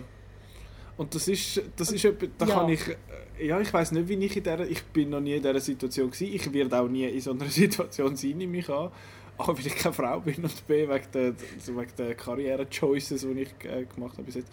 Aber ich weiß nicht, wie ich in so einer, äh, so einer Situation wie reagieren. Du schlafst, bös gesagt, einmal mit dem Grüssel und dafür äh, hast du nachher, ist es nachher lässig. Ja, oder, und ich glaube, es, es hat dann auch Ja, so so. Situationen, wo es so, so ein bisschen unklar ist, weil er hat ja er hat ja amigs die Frau nicht gerade be besprungen oder ja. so, sondern auch zum so, «Du mich massieren» oder Mhm. so, oder «Darf ich dich massieren?» oder so. Und dann ist auch so die Abschätzung so, ist das normal oder Ja, macht man das in Hollywood oder ist es jetzt so ein bisschen wie ein bisschen inappropriate, aber noch okay? Wo, wo zieht man dann die Grenzen? Wo, wo Ja. darf man nicht mehr und so? Aber das ist ja eh dann etwas, wo jede quasi für sich muss entscheiden, was ist okay für einen selber und was nicht. ja. Und dort nachher, wo dann die ganze Diskussion losgegangen ist, hat ja glaube sich dann auch der, also die ganze MeToo, das Movement quasi dann aufgekommen ist, wo der, der, der Henry Cavill hat sich ja dann noch geäußert zu dem, wo er gefunden hat, ja, er getraue sich jetzt wie nicht mehr bei so Frauen quasi irgendetwas zu machen, weil er hätte Angst, dass er quasi nachher äh, etwas Falsches macht oder etwas. Und ich finde, einerseits ist es mir auch ein bisschen so gegangen, dass ich fand, ah, scheiße, habe ich irgendwann mal irgendetwas Falsches gemacht oder Jesus Gott, ich schätze mich jetzt überhaupt nicht als so jemand ein, aber ich weiß ja nicht, wie es die anderen aufnehmen. Ähm, und dann andererseits ist dann irgendwie so, ja, ich, ja, weiß nicht. Ich Es muss ist, vielleicht sagen, ich finde Henry Cavill extrem schön, aber ich glaube, er ist auch ein bisschen dumm. Das kann gut sein, dass der nicht dass der nicht ganz äh, der hellste ist. Aber er ist so ein, so ein, so er ist so ein Herziger irgendwie. Dem, dem gibt man das so nicht, dass der böse Sachen macht. Er ist der Superman. Ähm, ja, nein, ich Also, kann das, ich ja. das irgendwie so ein bisschen nachvollziehen, aber andererseits ist dann auch so, man, man merkt ja schon in der Regel, ob etwas appropriate ist oder nicht, als blöd gesagt, the, the person of power in der in dieser Dynamik. Und ich glaube, so, solange man sich noch fragt, ha, habe ich schon mal so etwas gemacht, dann ist es gut. Weil ja. wenn man es völlig nicht hinterfragt, und weißt, weißt du, die Haltung so, sie sagt nein, aber eigentlich meint sie ja ja. Oder, sie hat mir ein Signal gegeben und so, ja. sie hat das wollen. Das ist, das dort ist sage ich sowieso, dort mache ich sowieso nichts, weil ich kann Signal nicht lesen. das ist eine Sprache, die ich nicht kann. Ähm, ich ja. würde das lernen als Japanisch, aber schon gleich. Ähm, ich finde eben, das beim Brian Singer betrifft mich eigentlich noch fest, weil ich bin ja so ein X-Men-Fan. Ja. Ich finde den Film eigentlich recht gut, außer der dritte, wo es nicht Von. Brad Ratner ist und ja. nicht von Brian Singer. voilà. Ja, nein, aber ich glaube eben beim Brian Singer ist es eben auch noch so, weil er halt schwul ist. Mhm. Das habe ich gar nicht gewusst. Also ist er selber halt eine Minority und dann hat man dann auch schon, glaube also es gibt natürlich Leute, die dann finden, oh, die Schwulen die sind komisch und so. Und ja. Aber dann hat man schon mal wie so ein bisschen den Willen, so, ja, das ist doch einer von uns. Also so, so im Sinne von, der, der ist one of the good ones, der, der ja. wird unterdrückt von anderen, also ist das schon mal okay. Mhm. Und dann macht er die X-Men-Filme, da geht es ja auch ganz fest um, um so ja, eben Minorities, Minorities um Unterdrückung, um, um Gleichberechtigung und so. Und was ich eben eigentlich recht spät mitbekommen ist, dass der Brian Singer auch zum Beispiel die Comics nie gelesen hat. Okay. Also der X-Men-Aspekt von den X-Men, das ist alles von Simon Kinberg, der die Drehbücher geschrieben ja. hat. Ist das nicht der, der jetzt äh, New Mutants ja. macht? Hm. Wenn er dann mal rauskommt. Ähm, hast du noch irgendeine Person, die jetzt negativ aufgefallen ist, die du noch möchtest erwähnt hast? Sonst würde ich gerne auf eine, äh, mit einer positiven Note enden an dieser Stelle. Ja, also ich finde, also wir haben jetzt immer mit ganz schlimmen Sachen geredet ja. und so. Es gibt natürlich so die weniger schlimmen Sachen, wie irgendwie die, die halt so eine ganz komische konservative Haltung haben. Zum Beispiel Tim Allen, der sagt, so, wenn man ein Konservativen ist in, in, in Hollywood, dann ist man wie in den 30er in Deutschland oder so. Okay. So, What? No. Stop. Shut up. Aber der ist einfach, glaube ich, ein bisschen ein alter Gelüstler. Der, nein, nicht der Tim Allen, ich meine der, der Woody James Allen. Woods. Ja, der Woody Allen, ja, das ist nur mal etwas anderes. das, ist, das ist einfach, glaube ich, ein alter komischer Sieg, aber ja. Ja, und, und was mich auch recht genervt hat, ist so, dass das All the Money in the World Dings mit Mark Wahlberg. Also, dass er, sie haben ja ähm, gewisse Szenen müssen neu drehen ja, genau. Und dann hat Michelle Williams hat so den Minimalpreis bekommen, also die okay. Minimalgage für das Nachtragen so 1000 Dollar oder so. Und der Mark Wahlberg hat für das 1,5 Millionen bekommen. Okay. Und sie ist ja eigentlich wichtiger im Film als hm. er. Und das sie sind vor allem, er hat dann gefunden, ja, er hat halt besser verhandelt, aber sie werden von, dem gleichen, von der gleichen Agentur ja. ähm, vertreten. Und das ist einfach so, so krasse Double Standards und mhm. das, ich habe auch gefunden, ich glaube, ich schaue jetzt keinen Mark Wahlberg Film mehr. Okay. Also das ist jetzt halt wirklich so so eine gesellschaftliche so das ist einfach unfair. Mhm. Und das ist einfach so etwas, wo man auch halt so im, im Alltag auch mit überkommt und so. Und das hat mich jetzt persönlich sehr aufgeregt. Ich meine, das ist für, für die Welt eigentlich nicht schlimm. Und ja. ich glaube, auch Michelle Williams selber findet das nicht so schlimm, weil sie war bereit, das für den Minimalpreis zu machen, weil sie hat wollte, dass der Film rauskommt. Mhm. Aber dass, dass jetzt eben machen anstehen und sagen, ich mache es nicht unter 1,5 Millionen und die Leute sagen, ja, das ist einfach unfair und das nervt. Ich habe das Gefühl, das hat mit der Natur der beiden Geschlechter zu tun und zwar, dass Männer eher dazu tendieren, sich selber grandios zu überschätzen. Ja. Darum ist also, dass, dass wenn es um Lohnverhandlungen geht oder so, oder Selbsteinschätzung, dass man findet, in der Regel, ja, ja super, da der Beste und so, und die Frau findet, ja, ich weiß nicht, innere ein bisschen drunter sind. Ich habe das Gefühl, das ist ein bisschen dem geschuldet und dass man das jetzt einfach hinnimmt und findet, ja, die sind jetzt halt verschieden, dass, äh, ja, dass man das irgendwie mit einem System lösen wo das, wo das nicht mehr möglich ist. Aber ja, ja. ich finde es eben dann gut, wenn wieder die Leute reagieren. Da hat zum Beispiel der Bradley Cooper gegeben, der öffentlich gesagt hat, so, er wird in Zukunft mit seinen weiblichen ja. Leinwandpartnern abstimmen, was, es, was er verdient, dass sie ähnlich bezahlt werden. Ja. Während ein Jeremy Renner, wo mir nie ganz sympathisch war, gesagt hat, so, es ist ihm scheißegal, was die Frauen verdienen. Er sagt nicht dazu da, um mit ihnen zu verhandeln, was sie verdienen. Okay. So, äh, Es kommt denn nicht eh alle genug über? Also, vor allem äh, jetzt, wenn Männer ja jetzt mal dort... Äh, was ist jetzt das? gewesen? Auch irgend so einer, wo beide quasi, quasi Co-Leads waren und sie haben massiv weniger bekommen als er. Ich weiß nicht mehr, was es war. Ja, aber ich finde eben, es ist, man hat ein das Gefühl, ja, die kommen ja alle viel über, aber ich glaube, das ist in, das in ja Hollywood nicht. wirklich so, dass, dass irgendwie ein, ein Mann kann dann sagen, ich möchte irgendwie, äh, eben ein Robert Downey Jr., der seine ganzen Möbel lässt, irgendwie nach Georgia fliegen, Mhm. damit er vor Ort so kann wohnen wie daheim, Ja. während ein, ähm, wie heisst sie, Gamora, Zoe Äh, Saldana Saldana, ja. kommt nicht mal ein, ein Babysitter über, während sie schafft. Das Mhm. wird ihr nicht zahlen, das muss sie selber zahlen. Das ist einfach so ungleich. Einfach Ja. so, die einen können mega viel verlangen und die anderen nichts. Einfach so, Und das ist ja der Ja. Witz, den jetzt mal der Ricky Gervais gemacht hat bei den, bei den Golden Globes. Äh, in seinem Monolog dort, wo, er, wo es darum gegangen ist, dass sich Jennifer Lawrence ja mega dafür eingesetzt hat, dass äh, Frauen gleich viel Geld bekommen wie Männer und so. Und dann findet er so, ja, es sind Klempner sind auf die Straße gegangen und haben gefunden, how is a woman, äh, irgendwie a 25-year-old supposed to live with 52 million? ich finde so, ja, ich verstehe, was du meinst und das ist ein, ein guter Joke, finde ich. Aber es geht ja ums Prinzip. Ja, aber äh, also, Jennifer Lawrence hat das ja selber gesagt, dass sie, sie sich fast schämt, dass sie Mhm. mit dem an die Öffentlichkeit geht, weil es geht immer noch um viel Geld. ja. Und sie braucht gar nicht so viel Geld, aber es ist unfair, wenn sie im Nachhinein muss erfahren, dass sie offenbar so schlecht verhandelt, dass sie nur ein Drittel so viel wert ist wie die Männer. Ja. Und, und ja, also ich glaube, das ist dann noch so, eben, wenn es so hochpreisig ist, dann hat man dann vielleicht auch als Frau dann so wie das Gefühl, ja, ich kann hier gar nicht mehr verhandeln, ist- weil es ist unanständig viel ja, Geld. das ist ja nicht einmal als das ist nicht einmal als Frau unbedingt, sondern habe ich das Gefühl, das hat mit einer wie sagen wir, gewisse Intelligenz vielleicht auch zu tun, dass man, man sagt ja, die gescheiten Leute stellen alles mehr in Frage eigentlich, was man selber Ja. macht und so und die Dummen finden einfach oh, geil Geld ähm, und ja, da mache ich jetzt halt als Mann ein Statement. Ich halte die weibliche, das weibliche Geschlecht so über das Ganze gesehen für das gescheitere Geschlecht. Das ist glaube ich einfach so.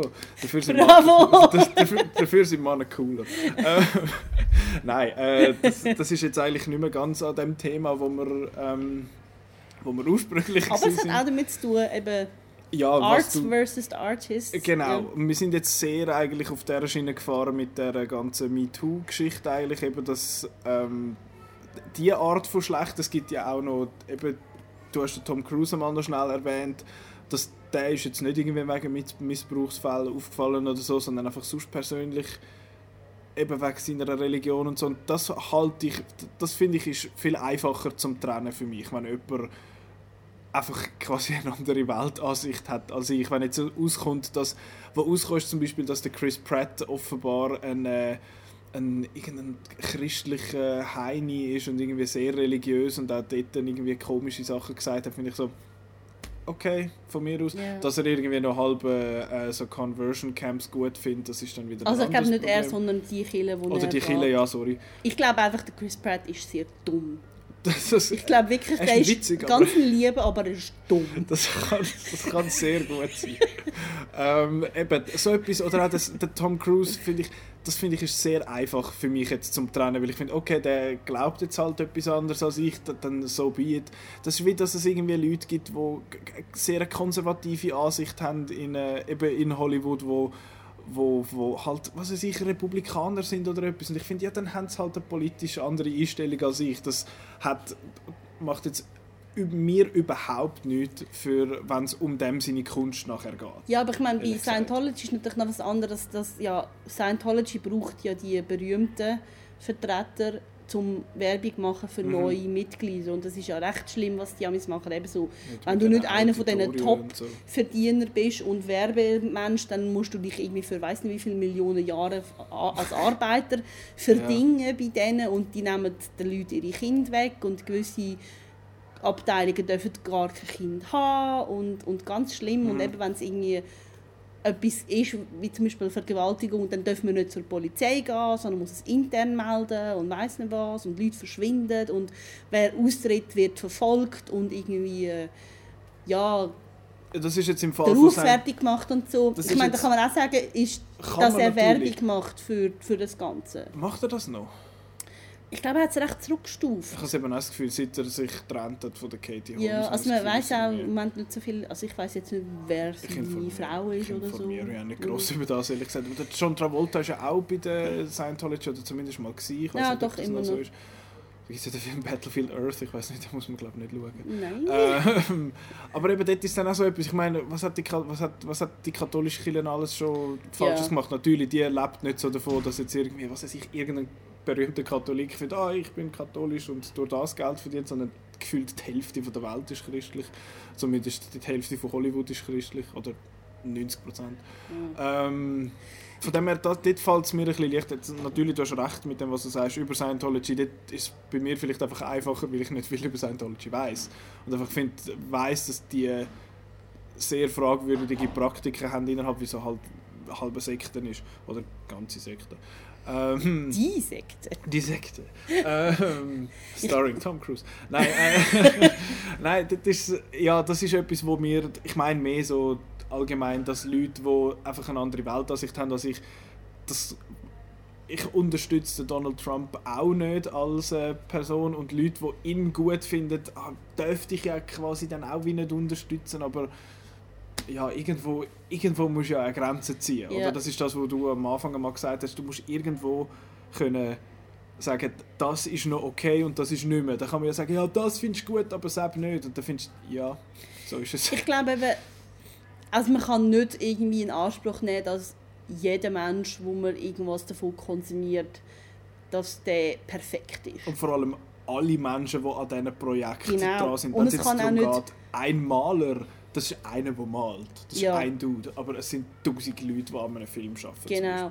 Und auch, also ich meine, du kannst auch nicht erwarten, dass alle Leute so sind wie du. Ja. Weil ich meine, das ist ja dann auch so, dann ist man Dank so in Leute dann ist man ich. wirklich in einer Blase, wenn man nur noch Mhm. irgendwie sich selber gespiegelt konsumiert. Ja. Und dann kann es wirklich sein, dass man halt jemand, einen Film von jemandem schaut, den man vielleicht nicht so sympathisch findet, Ja. aber der kann jetzt das, was er macht, gut oder vielleicht Genau. zeigt er einem einen anderen Aspekt von etwas und das ist ja dann auch spannend. Mhm. Aber eben, man muss, man muss die Balance finden und eben, es ist auch nicht allen gleich wichtig. Ja. Wir sind jetzt halt sowieso Leute, die uns eher noch mit so etwas Ja. auseinandersetzen. Einerseits, weil wir so in, der, so in dieser Filmwelt drin sind und andererseits, glaube ich, einfach, weil wir persönlich halt ein bisschen eher so veranlagt sind, uns mit dem Zeug auseinandersetzen. Und ja, irgendwo, irgendwo musst du halt eine Grenze ziehen. Irgendwo findest das ist okay, das ist nicht mehr okay und teilweise sind die Grenzen fließend, teilweise sind Leute findest du es bei jemandem okay und beim anderen wiederum nicht, weil teilweise muss ich, bin ich dort auch ein bisschen egoistisch und ich finde, das Entertainment, die Kunst von dieser Person finde ich lässig und die finde ich weiterhin lässig. Auch wenn sie Ja. nicht eine gute Person ist. Und darum, das ist das, was ich gemeint habe mit, man kann es nicht einfach schwarz und weiß sehen. Also man kann es natürlich schon machen, aber ich finde das nicht wirklich eine gute Idee. Das funktioniert für mich persönlich nicht. Ja, und ich denke, man kann auch, ich denke, es ist absolut legitim, wenn man wie auch nur eine Zeit lang auf etwas verzichtet. Mhm. Also ich kann mir vorstellen, dass wenn jetzt irgendwie eben das mit Michael Jackson, dass das vielleicht in, in ein paar Monaten oder Jahren, dass man wie an einen Punkt kommt, wo man sagt, es ist wieder okay, das zu hören. Mhm. Er ist dann vielleicht nicht mehr so der Star, den man früher Das im Kopf gehabt hat, aber das, man muss dann halt einen anderen Umgang mit dem Ja. finden. Aber ich glaube nicht, dass man dann einfach alle seine Musik muss kübeln. das ist auch noch so, eben, ich meine, du kannst nicht einfach, das ist wie das, was du am Anfang gesagt hast mit der Literatur, dass es Leute gibt, die scheiße sind, aber coole Sachen gemacht haben. Und das, eben, dann geht es wieder darum, verdienen die noch Geld mit dem oder nicht. Mir ist jetzt gerade noch mal etwas in den Sinn gekommen, ich weiß nicht, ob dir der Andy Signore etwas sagt. No. Honest Trailers wahrscheinlich noch. Honest Ja, Trailers ja. kennst du. Äh, Screen Junkies ist seine, sein Dings gewesen eigentlich und er ist auch an, also vor allem aus dieser Community, das, ist da, das sind da die ganzen äh, Collider, Screen Junkies und die ganze Sache, das ist alles so eine grosse äh, Los Angeles Entertainment YouTube-Suppe. Und er war so der Chef von Screen Junkies und er hat auch gross viele Anschuldigungen bekommen, dass er äh, Minderjährige, also quasi mit Minderjährigen irgendwie gefunden hat, oh, wenn wir miteinander und so und auch halt seine Machtposition in dieser relativ kleinen, aber trotzdem bekannten Firma eigentlich ausgenutzt hat. Der ist dann dort auch entlassen worden. Screen Junkies ist lang äh, tot eigentlich und nachher wieder komplett neu aufgerollt worden mit den gleichen Leuten ohne ihn und so. Und funktioniert eigentlich alles noch ziemlich ähnlich. Aber ich habe letztes Mal gedacht, was macht jetzt der? Und er ist, macht quasi genau das Gleiche, einfach bei einer anderen Firma. Also für ihn hat es eigentlich keinen kein Einfluss gehabt. Er hat einen Moment lang müssen, ähm, irgendwie still sein und irgendwie sich zurückziehen und so. Und jetzt mittlerweile ist er wieder genau dort, wo er vorher war. Das, das ich finde das, ich ich ist- find das mega schlimm. Ich finde das recht, recht krass, weil jetzt bei ihm ist es nicht so schlimm, weil den hat, den hat man jetzt also nicht so schlimm in Anführungszeichen, weil ihn hat man nicht so kennt. Er ist nicht äh, eine weltweit bekannte Person oder zumindest hat man es nicht wirklich gewusst. Honest Trailers kennen noch viel, aber der Name Andy Signor kennen nicht wahnsinnig viel. Und ich bin gespannt, ob das allenfalls... Jetzt, ich habe nicht das Gefühl, dass es beim Harvey Weinstein wird gehen, dass der irgendwann wieder als Produzent wird schaffen. Aber ja, Ich glaube, das kommt bei ihm auch wirklich darauf an, wie die ja, Gerichtsfälle sowieso. ausgehen. Und ich, ich vermute, dass er ins Gefängnis kommt und dann... Okay.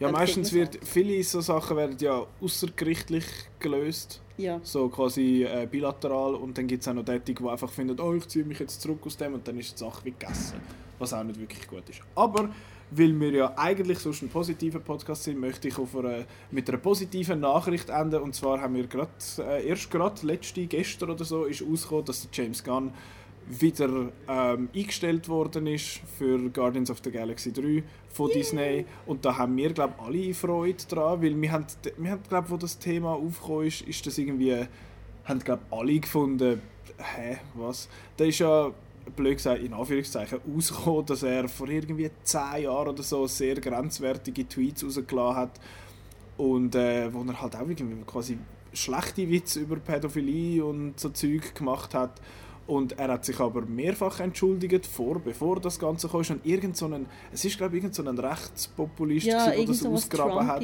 Genau, wo das irgendwie ausgraben hat und quasi, ich weiß nicht, der SJW sei hat wollen auswischen. I don't know. Auf jeden Fall hat er das die Tweets ausgraben und dann ist das rausgekommen und äh, der James Gunn hat sich entschuldigt und Disney hat ihn dann auch quasi rausgespickt und dann ist er auch jetzt es ist glaube ich acht Monate her oder so oder auf jeden Fall schon einen Ja. Moment und er hat sich auch dann komplett aus Twitter, von Twitter zurückgezogen und das ist halt dann noch gewesen, dass er auf Twitter sehr vocal anti-Trump war. Ja. Und dass vielleicht die Leute von der der ist, der, der ist mir quasi ein Dorn im Auge und haben dann versucht, so loszuwerden. Er, ist, er hat mittlerweile, ähm, wie, wie sagen wir, er ist jetzt der Regisseur und Autor von Suicide Squad 2 oder was auch immer das Ding dann wird Ja. sein. Und ähm, jetzt ist er aber wieder eingestellt worden. Es hat schon geheißen, er werde, man werde sein Skript verwenden. Zuerst hat es geheißen, nein, wir machen es komplett neu. Dann ist der zweite, zweite Stand ist, gewesen, wir nehmen sein Skript trotzdem. Und der dritte, der neueste Stand ist jetzt, er macht, darf das quasi fertig machen. Und es haben sich auch alle Schauspieler eigentlich haben sich eingesetzt Ja. dafür und ich habe nicht daran geglaubt. Ich habe gedacht, ja, Disney wird jetzt da stur bleiben und finde, nein, wir haben unsere Entscheidung gefällt. Finde ich aber sehr cool und bin, das ist jetzt ein Fall, wo jemand in dem Sinn falsch, aus falschen Gründen quasi entlassen Ja. worden ist und gelitten hat. Und wir haben glaube alle eben von Anfang an gefunden, ist, er hat sich ja schon entschuldigt, er hat gefunden, er hat, er hat sich verändert. Man, man, wird, man verändert sich in zehn Jahren sehr als Ja. Person. Und äh, darum finde ich das sehr eine positive, schöne Nachricht, ähm, wo wir jetzt äh, können enden drauf. Ich habe eben gelesen, dass also es gibt Leute, die vermuten, dass sie einfach gewartet haben, bis der Merger durch ist von Disney und Fox. Wieso? Und jetzt ist es durch und jetzt können sie wieder sowas machen. Ach so. Okay. Ja, das ist, das ist die Nachricht. Ich glaube, das wäre es von dieser, von dieser Diskussion. Wir haben jetzt doch recht lang gehabt, aber es ist auch ein, ein grosses Thema. Wir sind ein paar Mal abgeschweift, aber das ist nicht so schlimm. Ja, Ähm, man kann ja jetzt aber diese Woche auch noch ins Kino gut Sachen schauen von Leuten, die vielleicht super sind, weil wir wissen es nicht. wir, gehen, wir, wir hoffen es. Äh, einerseits kommt äh, Iron Sky The Coming Race raus. Das ist einer, wo ich mich freue drauf. Den habe ich sogar unterstützt auf äh, Kickstarter jetzt mal. Ich habe ein Liebling, wo der Hitler auf einem Dinosaurier drauf ist und so. leist du das auch an? Das le- lege ich natürlich an, wenn ich es finde. zum Voraus? Nein, äh, das, nein, ich habe es glaube ich noch nie außerhalb von, meinem, äh, von meinen vier Wänden äh, angelegt, aber äh, es ist, morgen von der Veröffentlichung von dem Podcast morgen, also am Dienstag, ist äh, äh, Vorpremieren oder irgendetwas im Riffraff, wo auch dort, äh, der Regisseur und so kommen und dort lege ich das dann an, wenn ich es finde. ähm, und das ist übrigens sehr empfehlenswert, ist äh, die Geschichte, die Entstehungsgeschichte von dem Film zu lesen, wenn man den Film äh, nicht gut findet. Es ist mega interessant, weil äh, sie haben recht gestruggelt. Eigentlich hätte der Film vor über einem Jahr sollen rauskommen, aber sie haben finanzielle Probleme gehabt und Leute, wo sie wo, wo quasi ehemalige Mitarbeiter, die sie verklagt haben wegen irgendwelchen Assets und so Zeug. Und das ist mega interessant zum Lesen. Es gibt es auf dem Iron Sky Blog. Ist ein Dreiteiler, kann man innerhalb man 10 Minuten, Viertelstunde kann man das lesen. Das ist wirklich mega interessant, auch so wie ein Film entsteht und, oder eben dann halt vielleicht nicht entsteht. Sehr interessant. Dann äh, zweitens The Sisters Brothers, wo an allen Festivals gelaufen ist und lange keinen Schwe Deutsch-Schweizer Kinostart hat, hat. In der, ähm, Im Welschland ist er irgendwie im letzten Oktober oder so gelaufen im Kino. Jetzt kommt er am 21. März kommt er bei uns auch noch raus. Ich habe den in Toronto gesehen und eigentlich noch ganz gut gefunden. Er ist er, ist, ja, er, er wird so ein bisschen als Komödie verkauft, aber es ist nur so halb eine Komödie. Ich meine, Tagline ist großartig. Äh, Sisters by Name, Brothers by Blood, finde ich, ist eine ganz tolle Tagline, wie sie halt Sisters heißen mit Nachnamen und Brüder sind. Äh, und der dritte und wahrscheinlich größte äh, Film, der rauskommt, ist Us von Jordan Peele, wo äh, Get Out gemacht hat, den ich absolut fantastisch finde. Ähm, und jetzt ist das sein sein neuestes Werk. Outnow macht, äh, macht auch eine schöne Vorpremiere am Mittwoch. Juhu! Dort werde ich auch dort sein. Ich auch, ja. Yeah. Die habe ich glaube noch nie gesehen, so einer Vorpremiere in Zürich. Oder schon, wo ich dabei war? Ich glaube es nicht. Anyway, der kommt... Also bei Get Out bin ich, ich weiß nicht, ob du dort Dort bin ich auch dabei gewesen, ja. ja. Dem hast du mich einfach nicht gesehen. Ja, ich habe dich nicht wollen gesehen. Ja. Nein! Ja. Nein, das könnte ich nie, Peter. Um, ähm, anyway, ich dort sind wir dann und da schwätzen wir dann auch nächste Woche darüber. Was allgemein das Thema nächste Woche ist, bin ich noch nicht ganz sicher. Ich habe mir überlegt, entweder machen wir, äh, äh, schwätzen wir einfach über die drei Filme, plus vielleicht noch Honey in the Head, wo ja noch das Remake rauskommt. Ich habe das Original nicht gesehen und auch überhaupt kein Interesse, weder das Original noch das Remake zu schauen. Ähm, Honig im Kopf heisst es übrigens, beide Filme sind von Till Schweiger, das Ami-Remake ist jetzt einfach mit dem Nick Nolte. Ähm, äh, andererseits, was ich auch ein interessantes Thema fände, ist das Thema der moderne Horrorfilm. Weil, es gibt viele Horrorfilme, die heute rauskommen. Ich bin ja nicht der Horrorfilm-Schauer. Ich habe zwar das Gefühl, ich werde sie länger, je mehr. Ähm, aber dass es viele so Filme gibt, dass es Horrorfilme gibt, wo du findest, ja, ist es wirklich ein Horrorfilm? Get Out zum Beispiel ist es wirklich ein Horrorfilm oder ist es einfach ein Thriller? Dann äh, It Follows ist auch noch so ein Thema. Hast du jetzt mal gesehen? It Follows habe ich gesehen. It Follows habe ich geschaut. Erst äh, Anfang Jahr mal. Das ist super, hat mir gut gefallen. Ähm, ja, dass man das vielleicht so thematisiert. Ich weiß es nicht. Das ist eine kleine Überraschung dann für, äh, für nächste Woche. Ähm, ja, wo kann man das alles hören? Ich sollte das glaube ich einmal am Anfang sagen, wo dass man den Podcast kann hören kann, weil ich glaube, niemand hört so lange wie jetzt ähm, aber auf jeden Fall, wo das die ganzen Filme laufen, outnow.ch Kinoprogramm. Uns findet man auf outnow.ch, Facebook, Twitter, Instagram. Äh, hören kann man es auf outnow.ch selber im schönen Dossier dort. Äh, iTunes, Spotify, Soundcloud, YouTube. Äh, ich mag jetzt nicht mehr reden. Und äh, das Mail kann man uns schreiben, podcast.outnow.ch. Genau. Also der Podcast gibt, eigentlich kann man sich so merken, der Podcast gibt es eigentlich überall, wo es Geräusch hat. Ähm, wir haben jetzt hoffentlich nicht allzu viel Hintergrundgeräusch gehabt hier in der Öffentlichkeit. Äh, danke Petra fürs Mitmachen, danke euch fürs Zuhören. Wir wünschen eine gute Kinowoche und bis nächstes Mal. Ciao. Tschüssi!